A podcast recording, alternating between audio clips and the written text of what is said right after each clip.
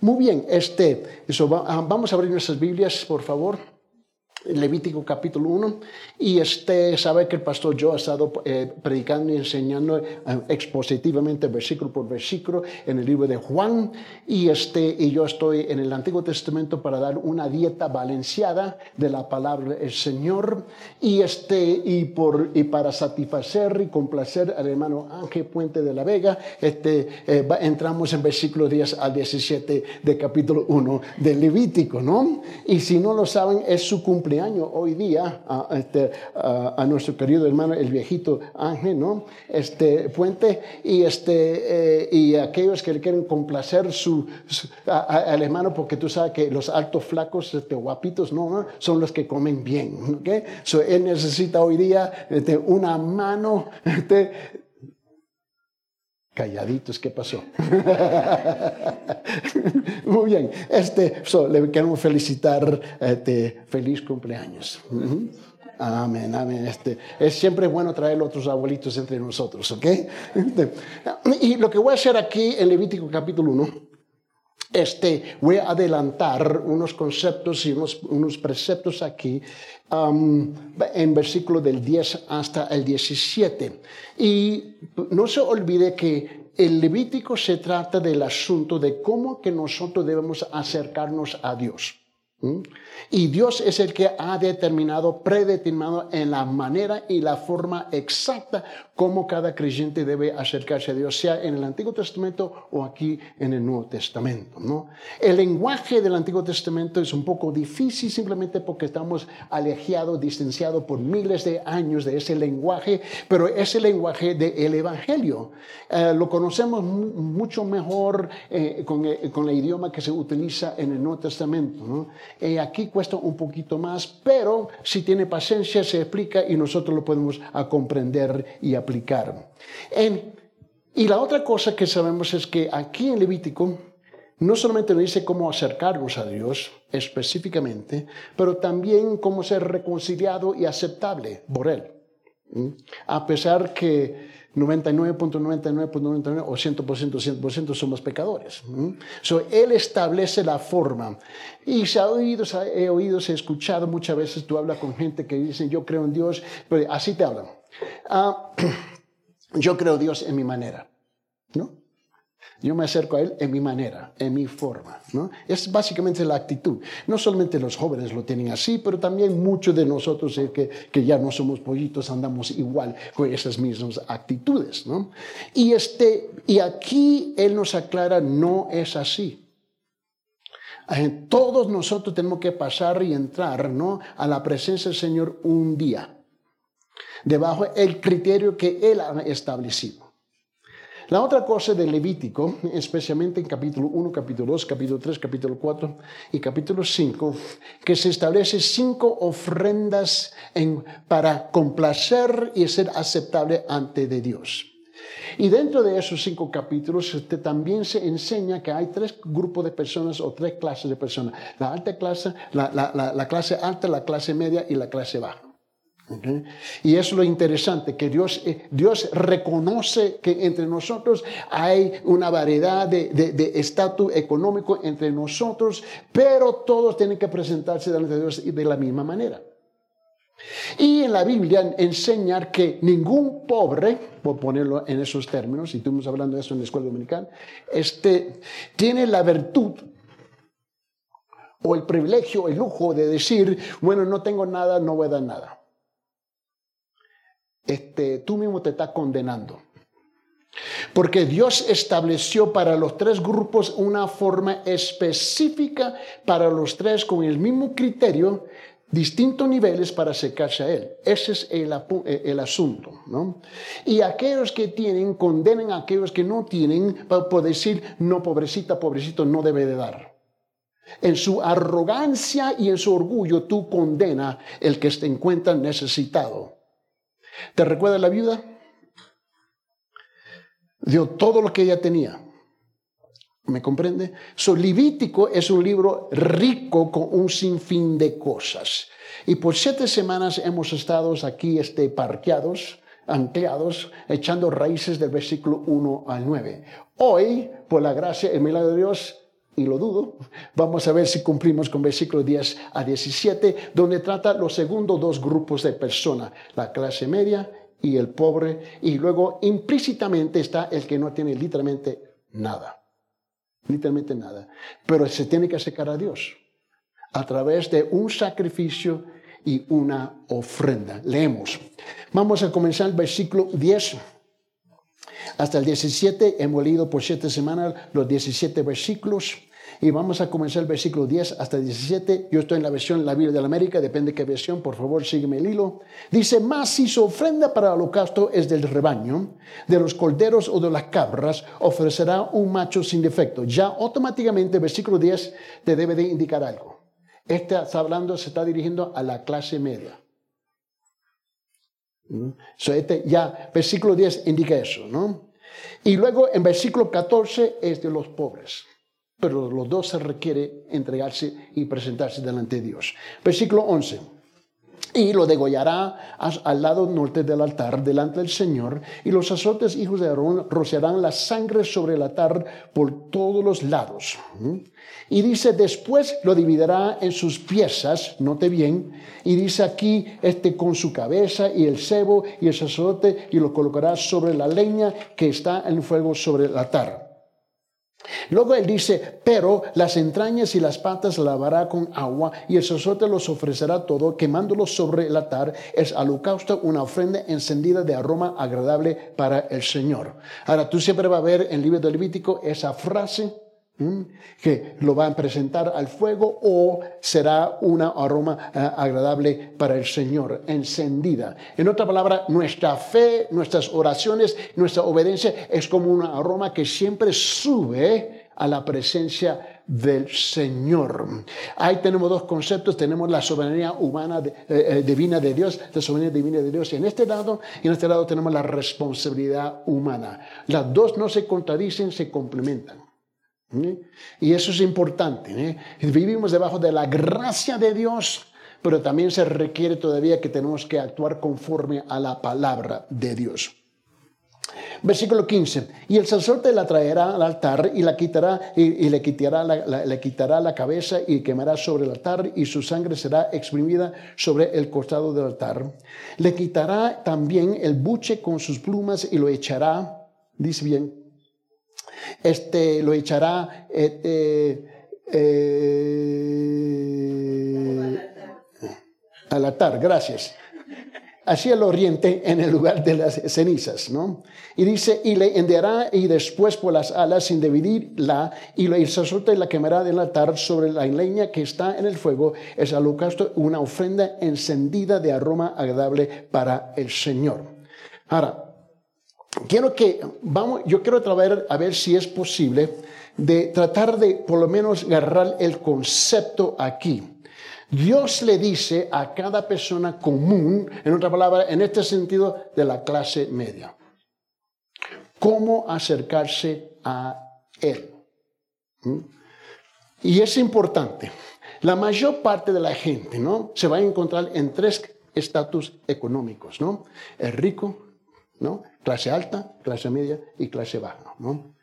Y cada uno tiene sus razones del por qué esto y por qué no. Y se justifican basándose en lo, que en lo que tienen o lo que no tienen. Dios transciende todo eso. Cristo fue a la cruz y murió por todos.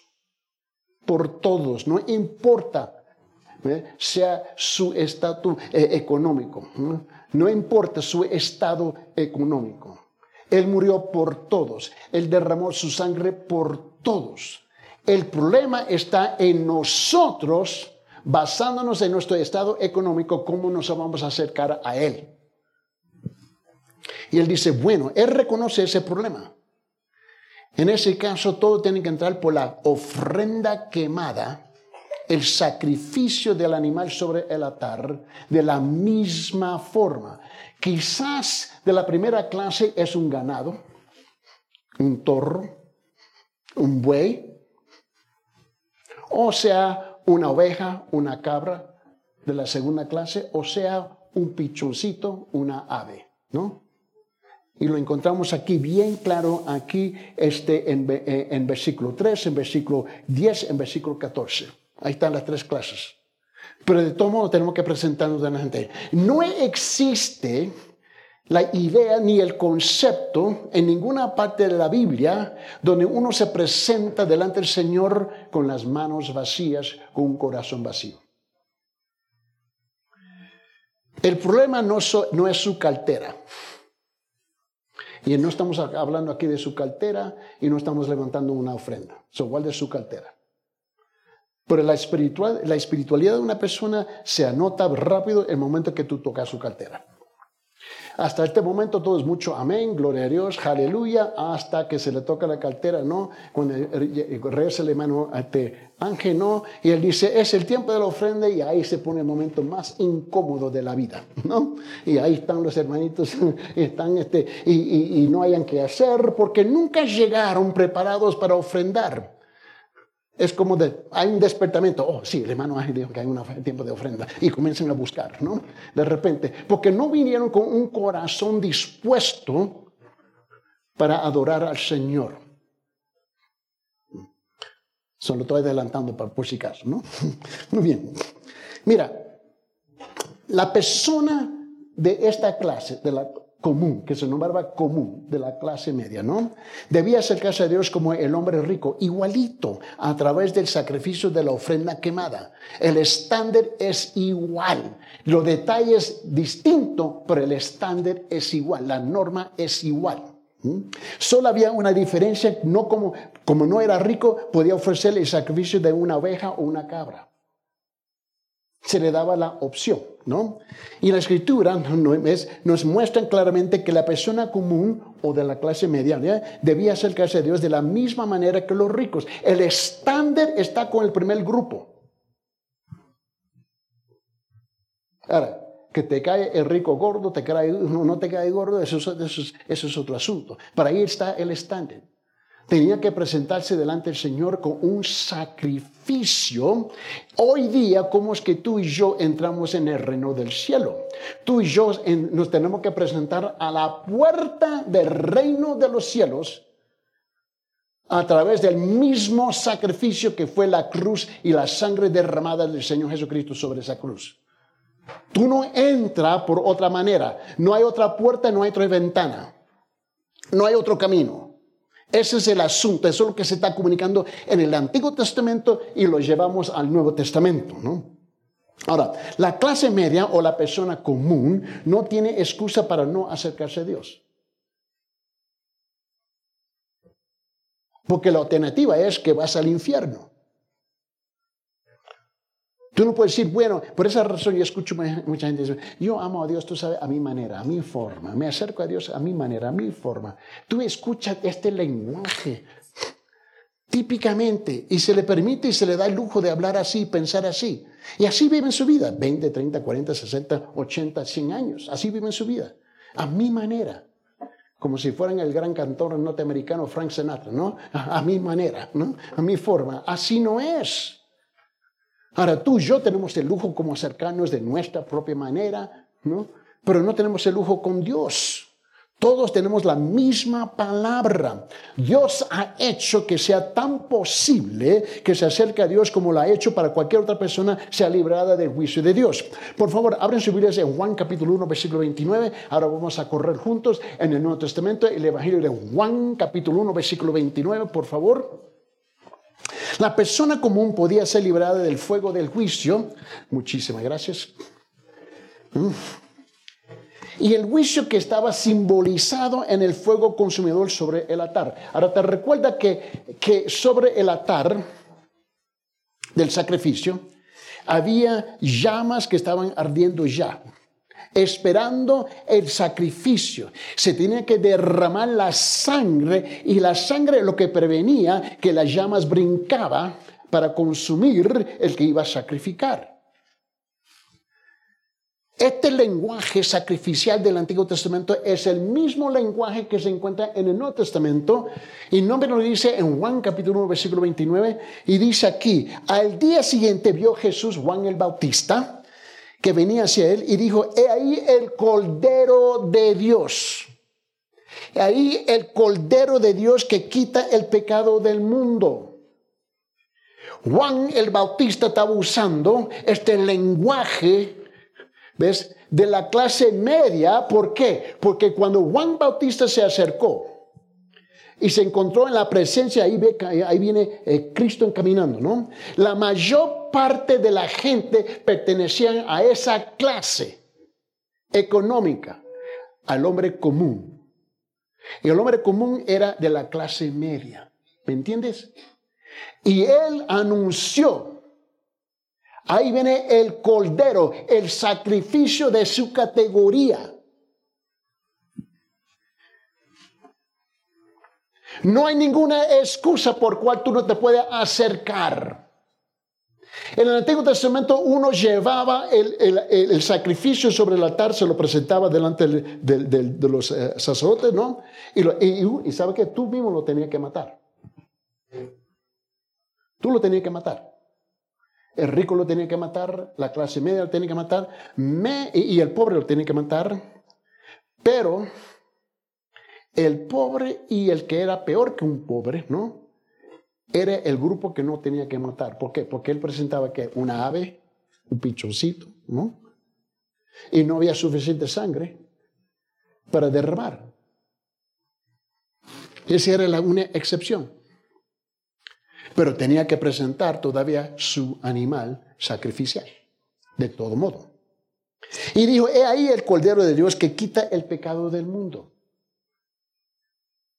Todo el lenguaje del Nuevo Testamento es el mismo lenguaje del Antiguo Testamento, pero tú y yo nos hemos acostumbrado al lenguaje del Nuevo, sin comprender el trasfondo que se halla en el Antiguo Testamento.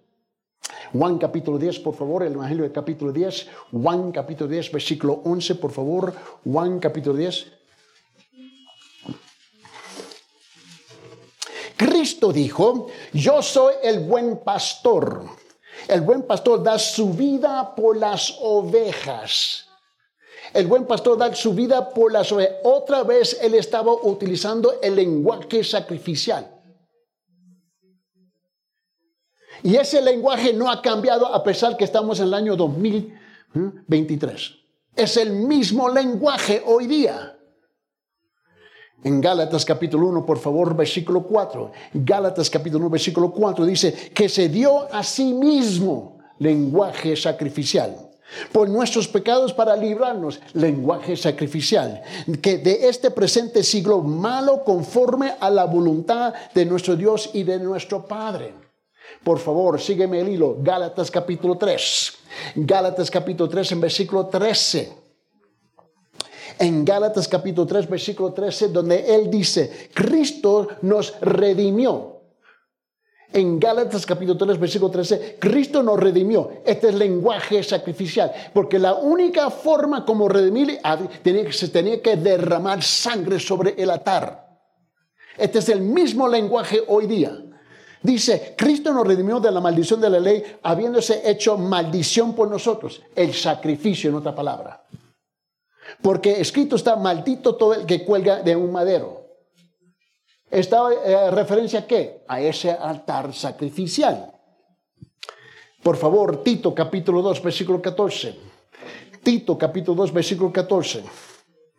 Quien se dio a sí mismo, otra vez, está agarrando el hilo aquí, Note lo que está diciendo, que se dio a sí mismo. Él está eh, pintando el cuadro que él fue sobre el altar de sacrificio. Para él fue la cruz. quien, se dio, quien se dio a sí mismo por nosotros, ¿para qué? Para redimirnos de toda iniquidad y purificar para sí un pueblo para posesión suya, celoso de buenas obras. Otra vez, note el lenguaje. Es sacrificial todo. No cambia el Nuevo Testamento. Es igual. Ahora, hemos sido criados, nutridos en el Nuevo Testamento, pero, tenemos, pero no captamos todo el cuadro. Siempre era el cuadro o la imagen de ese altar donde se estaba sacrificando. Y le he dicho muchas veces en el pasado. En las iglesias nos hemos acostumbrado a decir, a nombrar este lugar acá arriba, ¿qué? El altar, ¿no? Con todo respeto, este no es un altar. Por definición, el altar es un lugar donde se va a derramar sangre. sacrificar. Se va a quitar una vida para rescatar a otra. Lo que, tenemos en la iglesia es un púlpito sentado sobre una plataforma, como lo describe el libro de Nehemías. Pero este no es un altar. Venga al altar a orar. ¿Qué tan ridículos nos hemos convertido? Y, tenemos dichos y refranes comunes, corrientes hoy día, pero que no tienen sentido bíblico. Pero la religiosidad nuestra la enseñanza eclesiástica domina la enseñanza bíblica. Este no es un altar, este es el púlpito y la plataforma. Si la quiere convertir en altar, primero necesito un voluntario para sacrificar. ¿O quién quiere, quién quiere este entregar a otro? Mira, Hebreos capítulo 2, por favor. Hebreos capítulo 2, versículo 14 y 15, por favor. Hebreos capítulo 2, versículos 14 y 15. Note el lenguaje. Así que, por cuanto los hijos participan de carne y sangre, Él igualmente, el Señor Jesús, participó también de lo mismo. ¿Para qué? Para anular mediante la muerte y el poder de aquel que tenía el poder de la muerte, es decir, el diablo y librar a los que por temor de la muerte, temor a la muerte, estaban sujetos a esclavitud durante toda la vida. Este es el lenguaje sacrificial. Isaías capítulo 53. Note bien lo que estaba leyendo el hermano Ángel. En Isaías capítulo 53, en versículo 5, de él, más él fue herido por nuestras transgresiones, molido por nuestras iniquidades. El castigo por nuestra paz cayó sobre él y por sus heridas hemos sido sanados. Y la palabra sanado es salvados. No está hablando de la sanidad física. Hemos sido sanados, está hablando de salvación. Ese es el lenguaje del Antiguo Testamento. Ahora quiero llevarlos al último grupo versículo 16, 14 a 17, Levítico, por favor, vamos a rezar Levítico capítulo 1, versículo 14 al 17. Y quiero que vea algo conmigo aquí. En versículo 3, él dice, si su ofrenda es un holocausto del ganado, ofrecerá un macho sin defecto y lo ofrecerá a la entrada de la tienda de reunión. Ok, so ahí está hablando del sacrificio que le pertenecía a los ricos de la clase alta. En versículo 14, él dice aquí, más si su ofrenda para el Señor es una, cosa, no, versículo 10, más si su ofrenda para el holocausto es del rebaño, de los corderos o de las cabras, ese es el sacrificio a nivel de la clase media. Ahora, el último grupo de los pobres, versículo 14, dice, más si su ofrenda para el Señor es un holocausto de aves, entonces traerá su ofrenda de, tórtolas o de pichones. ¿Eh? Y el sacerdote lo traerá al altar y la quitará y le quitará la cabeza y quemará sobre el altar y su sangre será exprimida sobre el costado del altar. Le quitará también el buche con sus plumas y lo echará junto al altar hacia el oriente y el lugar de las cenizas. Y la henderá y la henderá después de por las alas sin dividirla y el sacerdote la quemará en el altar sobre la leña que está en el fuego. Es holocausto, una ofrenda encendida de aroma agradable para el Señor. Eso nota bien. La ofrenda de la clase alta fue agradable para el Señor. La ofrenda para la clase media era agradable para el Señor. La ofrenda para el pobre era agradable para el Señor. La cosa es que cada uno tenía que cumplir los requisitos precisos. Piense bien conmigo por un momento. Este, en el Antiguo Testamento, ahora, por favor, no me vaya a malinterpretar aquí, no estamos levantando ofrenda, ¿ok? So, guarda su cartera, ¿ok? Este, pero en el Antiguo Testamento se estableció el diezmo, ¿te recuerda? So, el diezmo era 10% de algo. Perdón, ¿cierto? Ok. Este, Déjeme pedirle, este, hermano Héctor, por favor, ayúdame, por favor. Este, y este, arrástrame la, la, la, pizarra, por favor. Ahí, para mostrar algo. Ahora, en el, en el Antiguo Testamento se estableció el diezmo. Ahora, no estoy hablando de tu dinero, por favor. este, pero estoy hablando del principio, el principio, por favor. y quiero que entiende el principio y el por qué. Ahora, el Nuevo Testamento no establece el diezmo. Eso no existe en el Nuevo Testamento. Lo que existe es el dar de tu corazón. Punto. ¿Me comprende? Ah, nadie puede decir, nadie te puede poner una pistola en la cabeza. Bueno, Vania, tú vas a dar tres mil soles. ¿Me mire, eso, estas son manipulaciones de los pastores en las iglesias. ¿Me entiende? Según Corintios capítulo 9, comenzando con 2 Corintios capítulo 8, ¿no?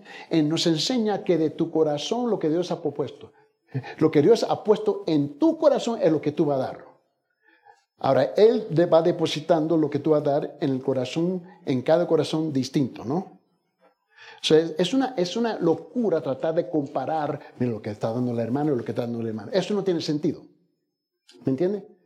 Ahora, y nadie te puede decir cuánto tú vas a dar, tampoco.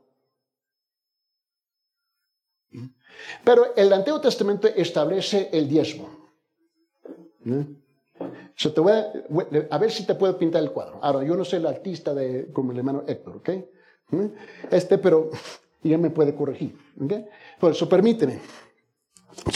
el, concepto del diezmo eh, eh, funciona, lo vamos a poner en términos sencillos, ¿ok? So, alguien, vamos a decir que de la clase alta,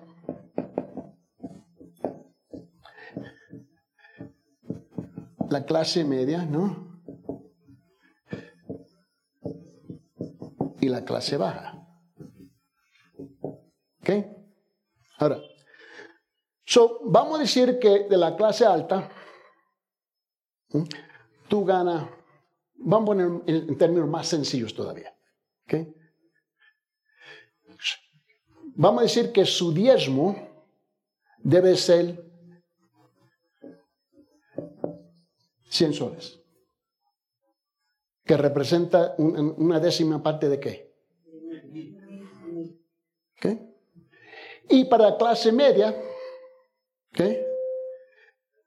su diezmo debe ser 50, que representa qué. 1500. No, es el acento. ¿Okay? Y luego, pero vamos a decir que para el pobre es 10. ¿Entiende? Mira, la cantidad no es importante. La cosa es que según el sistema de diezmos, que tú cumple exactamente lo que dijo Dios. ¿Estamos claros? ¿Estamos, ¿Hay, pregunta? Ahora, so, había una norma, un estándar, como Levítico capítulo 1, versículo 3, para la clase alta, como Levítico capítulo 1, versículo 10 para la clase media, y para el pobre, ¿no? Según Levítico capítulo 1, versículo 14. ¿Estamos, estamos claros? Ahora, otra vez, guarde su cartera. Mm, no estoy aquí para chupar los secos, ¿ok? Yo no recibo un céntimo de esta iglesia. So yo, yo tengo la libertad de enseñarte la verdad. No estoy buscando nada. Ahora, mira bien. Pero la razón por que se establece este sistema, ¿sabe por qué? Porque somos una bola de ladrones y mentirosos. ¿Hola? Somos una bola de ladrones y mentirosos. Nos gusta jugar. Y violar la ley en el Antiguo Testamento, ¿cuál era el castigo? La muerte. mire, Dios es sencillo. Nosotros somos complicados, ¿no? Con Dios, toda violación con Dios era qué? Muerte. No había dos semanas de consejería. No había segunda, tercera oportunidades. No había, oh sí, papacito, yo te entiendo. ¿Sabes que en la próxima tú vas a mejorar? No, Dios simplemente te mataba. E, e, era sencillo. Ahora, el juego era este. Que de la clase alta, eh, no me conviene voy a dar 50. De la clase media, ah, no me conviene, voy a dar 15. Y este aquí, cero. ¿Me comprende? Porque esa es la tendencia humana nuestra. ¿Me está captando la idea? Jugamos estos juegos había un estándar, una norma que Dios había establecido. Y no se puede violar ese estándar, esa norma. Si es que tú quieres entrar en el reino del Señor, tienes que entrar por la puerta que Él ha establecido con la llave que Él te da. Tú no puedes cambiar las chapas. Ese fue el estándar. Ahora tú puedes, si tú entiendes esto, tú puedes entender Levítico capítulo 1, capítulo 2, capítulo 3, capítulo 4, capítulo 5. Y se trata del el acercamiento, cómo yo me acerco a Dios debajo del criterio que Él ha establecido, no el que yo quiero establecer. ¿Está entendiendo? Y Dios tuvo que establecer, porque el Levítico, el Levítico 1 establece los principios del Nuevo Testamento. ¿Por qué? Porque el Nuevo Testamento está establecido de qué? Del Antiguo Testamento. Una vez más, guarda su dinero, quédese con su cartera.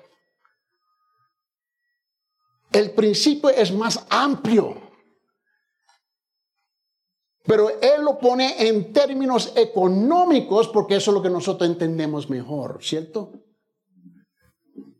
Por esa razón te dije, cuando comencé esta serie, ocho semanas atrás, le dije, el lugar singular que se llena de dos grupos de personas, cada domingo en todas las iglesias, en toda parte del mundo, no importa qué país, son los mentirosos y los ladrones. Si Dios quería matar todos los mentirosos y ladrones en el mundo simultáneamente, espere el domingo en la mañana. Un rayo y termina con todos. Queremos los beneficios de Dios, pero no con Dios. Ahora, versículo 14. Más hizo ofrenda, vamos a rezar Levítico capítulo 1. Para el Señor es un holocausto de aves, entonces traerá su ofrenda de, de tórtolas o de pichones. Ahora, se está hablando ahora con la última clase, más baja. ¿Eh? La puerta a la presencia, este es el, punto, de Dios estaba y sigue estando tan abierta para los pobres como lo está para cualquier otra persona. Los pobres deben acercarse a Dios como la persona rica y común a través del sacrificio. No es la cantidad, es la norma que Él ha establecido para su estado. Ese es el asunto. Estamos chillando, eh, llorando que no, que tengo esta necesidad, la otra necesidad. Y nosotros, mira, básicamente nos presentamos a Dios solamente así, esperando que Él va a dar. Otra vez, no es su cartera, guárdela. ¿Sabes por qué somos como somos? Porque nunca hemos dado nuestro corazón a Dios. ¿Te recuerdas esta mañana en la escuela dominical yo estaba enseñando? Cristo reprendió al joven rico, ¿te recuerdas? Mateo capítulo 19, versículo 16 hasta 30. ¿Por qué? Porque él no quería dar su corazón. Yo nunca me preocupo por tu cartera. Es tu corazón a donde está el problema. Tú quieres los beneficios de Dios sin Dios. Ese es el problema. Pero nótese la diferencia en el sacrificio de animales. Los pobres podían ofrecer una, paloma o una paloma joven y el sacerdote, no, le, no la persona pobre, debía matarlos. Ahora, en la primera clase, el ganado. La segunda clase, este, la, la, este, la oveja la cabra. Carla viene a sacrificar. Tú tenías que meterle y matarlo enfrente del sacerdote en la entrada. Tú. El sacerdote nunca te mataba el sacrificio, tú lo tenías que matar. Para que tú reconozca que tu pecados le costó la vida a un animal inocente.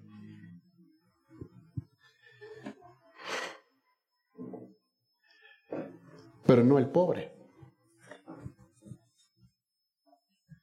No que está exento, es que el nivel de su sacrificio no había suficiente sangre para derramar. ¿Qué tú vas a hacer con dos, tres gotitas? Pero todavía el requisito que tenía que presentar un animal sacrificado, ese es el requisito. ¿Me comprende? No se puede escapar de eso. El ave no era suficientemente grande como para ser cortado, ni había suficiente sangre para cubrir el altar. La sangre simplemente fue drenada por el lado del altar. Si la persona pobre no tenía el dinero, ahora escuche bien, si el pobre, porque tú sabes que hay todavía hay, hay pobres de pobres, ¿verdad? Ahora, no, vamos a entrar en los argumentos de cómo que llegó ahí. ¿Okay? Había un hombre que, y quizás Héctor lo ha visto, aquí en este Macaballe, andaba medio desnudo, con los pantalones cayéndose y siempre le gustaba su cigarro y sus cervecitas. Chupaba, ¿no? y estaba completamente desconectado de la realidad de todo. Pero cuando se acercaba para un cigarro y, cervecita, de, de repente despertaba. Este hombre andaba casi desnudo en las calles. Y varias veces se le ayudó a ese hombre. No tenía nada. Hasta que por fin varios hicieron un reclamo y con la familia y este, enfrente hay una cancha ahí. Un día hay un grupo de personas que están discutiendo con su familia. Porque él, él, se paraba en medio de la calle, los carros no pueden pasar. Levantaban la mano, se le caían los, los pantalones y tenía que levantar.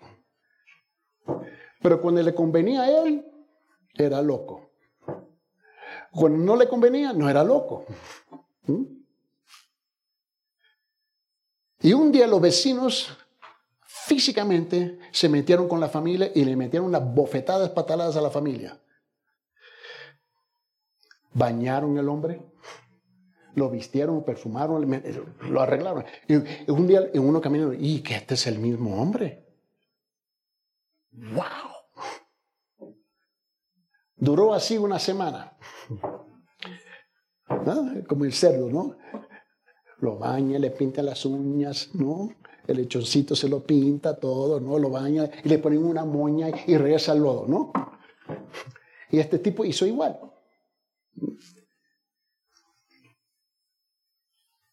Y quería, estaba pidiendo. Pero en esta ocasión, él metió la mano en la bolsa, saca la mano y se le caen los billetes. Mira, vamos a ser bien claro. Dejemos las mentiras que hemos elevado a verdades culturales. Hay aquellos que verdaderamente sí son pobres. Pero ¿por qué tú nunca le haces la pregunta cómo llegaron ahí? Tú solamente ves la circunstancia, pero siempre está la circunstancia a razones de por qué llegaron donde llegaron. Pero como no es correcto políticamente hablando, para hacer esa pregunta, seguimos habilitándolos a ellos a seguir con sus mismas mañas. Y si el pobre no tenía el dinero para comprar una ave, según la ley, él podía ir al campo y atrapar fácilmente uno y ofrecérselo. Lo puede hacer. ¿Tú te recuerdas del Antiguo Testamento? ¿Te recuerdas de Ruth? ¿Te recuerdas? Vamos a hablar de hermana Ruth. Y este, te recuerdas que en la época de Ruth, ¿no? Este, nunca se le regalaba nada al pobre el que estaba muerto de hambre.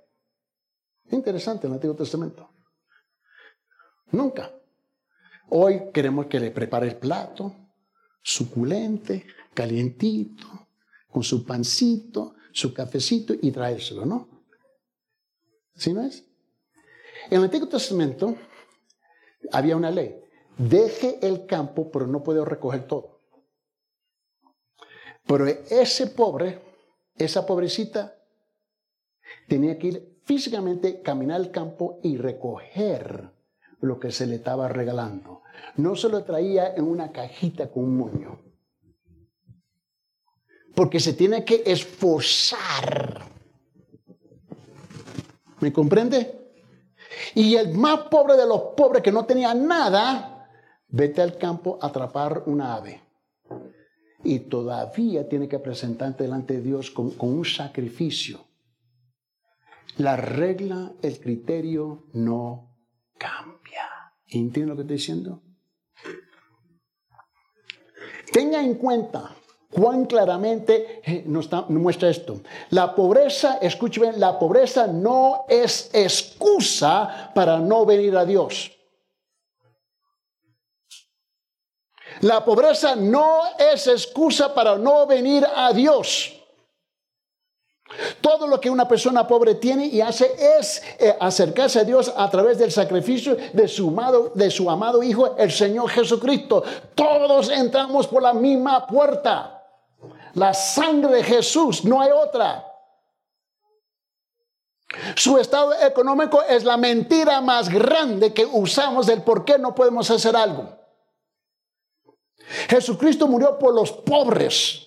Murió por los ricos, murió por la clase media. Es como por los ricos y a la persona común. Él murió igual por todos. Jesucristo murió como nuestro sacrificio, nuestro sustituto, el sacrificio, el sustituto de toda persona viviente. Él murió por todos. La puerta es igual por todos. Quizás los detalles de nuestro sacrificio sean diferentes, pero pero el requisito es igual. El hecho que eres pobre, tú no tienes, la, no tienes el lujo o la opción de desobedecer la palabra. Dice, no voy a la iglesia porque no tengo ropa. ¿Está desnudo? No, ve a la iglesia. No ve a la iglesia porque no hay agua para bañarme. Vete a la iglesia. Su obediencia es una, es una aroma agradable a las narices de Dios. Y tú aguanta la suya. ¿Me entiende? Tú y yo no tenemos el lujo de maltratarnos simplemente porque no andamos igual o del mismo estado económico. Deja esa, escuche bien, mano Héctor, otra vez. Deja esas estupideces. Deja esas tonterías de menospreciarnos unos al otro por nuestro estado económico. Porque yo te aseguro, cuando el rico muere, peste igual como el pobre. Y yo he enterrado más de 20 mil personas en casi 40 años. ¿Y sabes lo que he descubierto? El rico como el pobre tienen la misma peste. Mira lo que dice Salmo capítulo 69, versículo 9. Salmo 69, versículo 9. Dice, porque el celo, dice, porque el celo por tu casa me ha consumido. Y los vituperios de los que te injurian han caído sobre mí el rico como la clase media y el pobre debemos tener, el mismo celo por la casa de Dios, por la presencia de Dios. ¿Mm? Igualito. Mira lo que dice otra vez, regrese conmigo, Isaías capítulo 53. Isaías 53, otra vez, por favor, permíteme aburrirlo con ese versículo. Isaías 53, versículo 5. Mira lo que él dice otra vez, por favor. Mas él fue herido por nuestras transgresiones. Ahora, ¿quiénes somos nuestras? ¿Quiénes somos nosotros? Mas él fue herido por nuestras transgresiones, lo puede, lo puede gritar de la montaña, es rico. Por nuestras transgresiones, la clase media puede gritar de la montaña. Por nuestras transgresiones, el, el pobre lo puede gritar de la montaña. Todos molido por nuestras iniquidades, alta, media, baja. El castigo de nuestra paz, alta, media, baja. Cayó sobre él y por, y por sus heridas hemos sido sanados. Todos, igualito, no hay ninguna diferencia, mis queridos hermanos. Pero tú y yo tenemos juegos Jueguitos de palabras. Jueguitos de palabras del por qué no y no el por qué sí. El rico tiene un problema, igual como el pobre. Pregúntale a un rico cuánto más él quiere y te dice qué, un poquito más. Pregúntale de la clase media cuánto más tú quieres, un poquito más. Pregúntale a un pobre cuánto más él quiere, un poquito más. Los tres tienen el mismo problema, ¿cierto? Si no. Pero en nuestras culturas nos sentimos justificados a condenar al rico por esa actitud y nosotros, para nosotros es una virtud. ¿Estoy mintiendo? Y yo no estoy aquí para defender a los ricos ni los pobres. Estoy para regañar a los dos igual. Segunda Corintios capítulo 5, por favor, Segunda Corintios capítulo 5, mira lo que dice el versículo 21, Segunda Corintios capítulo 5, versículo 21, por favor. Dice, al que no conoció pecado, Cristo el Hijo, él nunca conoció pecado. Dice, le hizo pecado, el Padre Celestial le hizo al Hijo pecado, por nosotros, los ricos, media clase y clase baja, para que fuéramos hechos ricos, alta clase, clase media, clase baja, justicia de Dios en él. Dejemos de criticarnos unos a los otros, por favor. Ninguna de las tres clases tiene una virtud sobre el otro. Más bien, ninguno tiene virtud. ¿Mm? Vamos, Hebreos, por favor, Hebreos capítulo 2, versículo 9. En Hebreos capítulo 2, versículo 9, por favor.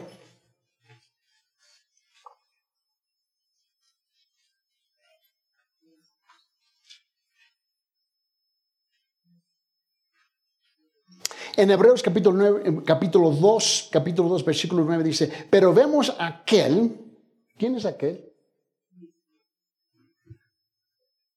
Cristo. Pero vemos aquel que fue hecho un poco inferior a los ángeles, es decir, a Jesús. ¿Puedes imaginar en todo el orden divino de la creación? Él es el creador, ¿no?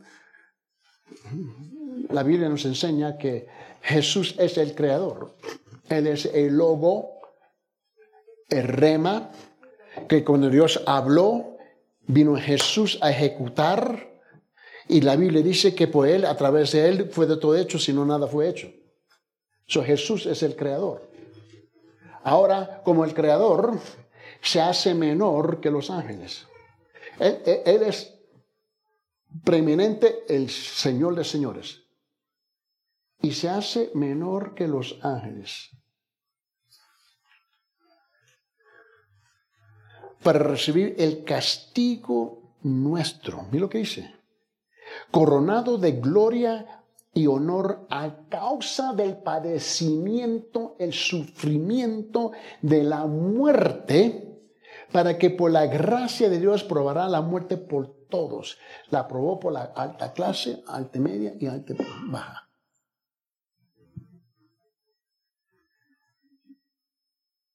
El creador se sometió a las reglas de la creación, que es algo incomprensible. Primera Timoteo capítulo 3, por favor, versículo 18, por favor. Y te aseguro que con esta voy a cerrar, ¿no?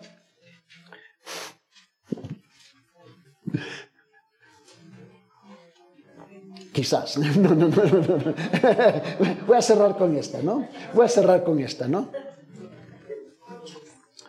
En primera Pedro capítulo 3, versículo 18, 18, después de 19, ah, después de 17, antes de 19. Primera Pedro capítulo 3. Pedro, Pedro, Pedro, permíteme, perdón por mi acento, ¿ok? Primera de Pedro capítulo 3, ¿no?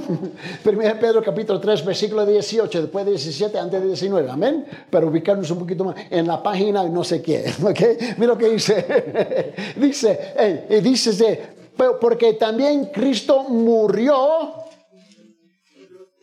también Cristo murió por los pecados una sola vez por los ricos, la clase media, la clase baja.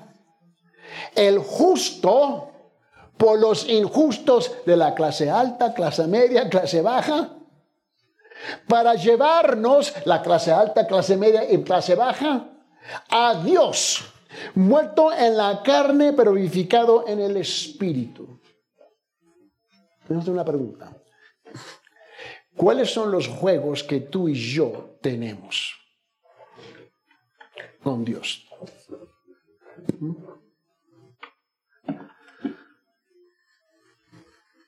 ¿Cuáles son los jueguitos que tenemos nosotros?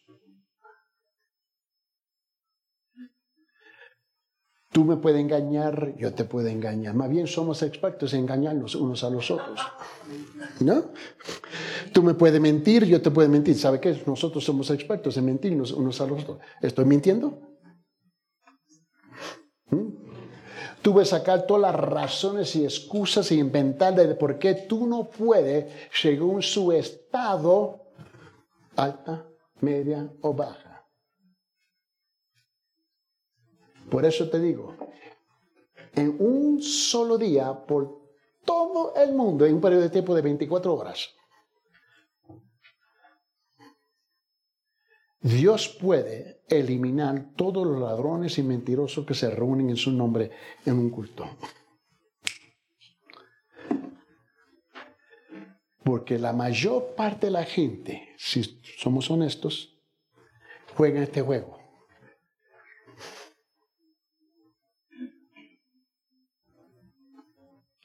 Y sabe lo peor, que no le molesta su conciencia. Pero le reclaman a Dios si Dios no es justo conforme a su criterio. El que derramó la sangre igual por todos nosotros, Él espera por lo menos nuestro respeto. Nuestro respeto. ¿Tú sabes quién juega, juega este juego? Los ingratos. Los ingratos. Es interesante que, que la Biblia del Antiguo Testamento y Nuevo Testamento habla 379 veces sobre el tema de gratitud. 379 veces de gratitud. ¿Por qué Dios se tiene que repetir? Porque se nos olvida. Tú y yo tenemos una manera específica que Él ha determinado cómo acercarse a Él, con el propósito singular de ser aceptable y reconciliado con Él. La pregunta es, ¿tú quieres entrar por la puerta de Cristo o tú quieres entrar por la puerta suya? Porque yo te aseguro que la puerta suya no se abre. El religioso cree que tiene cinco o diez puertas. El cielo no son para aquellos que lo merecen. El cielo es para aquellos que saben que no lo merezco. Estoy entrando por la gracia de esa sangre, de ese sacrificio sobre ese altar. Sea ganado, buey, torro, sea cabra, oveja o sea un pinchocito. Pero todos entramos por el mismo sacrificio. Señor Padre, en esta mañana, Padre, te pido, Señor, que en esta mañana, que tu Santo Espíritu, Señor, exclusivamente a través de la obra y el poder del Espíritu, Señor, haz tu obra en nuestros corazones, Señor. Ayúdanos a dejar de ser gigantes intelectuales, de darle asentimiento mental a la palabra. Y, y que tu espíritu venga a traer convicción y apretar nuestros corazones de las verdades que no estamos viviendo, que tenemos que vivir de las mentiras que hemos vivido y no tenemos que arrepentir. Señor, todos te necesitamos. Todos necesitamos de tu gracia, de tu amor, de tu misericordia, Señor. Y ninguno de nosotros entramos a través de nuestro propio mérito o criterio. Señor, gracias que has perdonado un pecador tal como soy. Y me ha permitido que un día, apartar de esta tierra, me encontraré en el paraíso suyo, no porque lo merezco, pero por tu misericordia y tu gracia. Señor, transforme nuestros, nuestro ser, transforma nuestros pensamientos, transforma nuestra conducta, transforma nuestros propósitos, transforma nuestros razonamientos, que podemos llegar a la misma puerta, a la misma entrada. Y el día que cada uno de nosotros apartamos esta tierra y nos hallamos a la entrada de tu paraíso, y nos encontramos contigo y tú nos haces la pregunta, ¿por qué debo de permitirte entrar en mi reino? ¿cuál sería la respuesta nuestra? Por el sacrificio de tu Hijo, Cristo Jesús. Señor, haz tu obra transformativa en nuestros corazones. Esto todo te lo pedimos en el nombre de Jesucristo. Y el pueblo de Dios dijo, amén. Dios me lo guarde y Dios me lo cuide. Amén.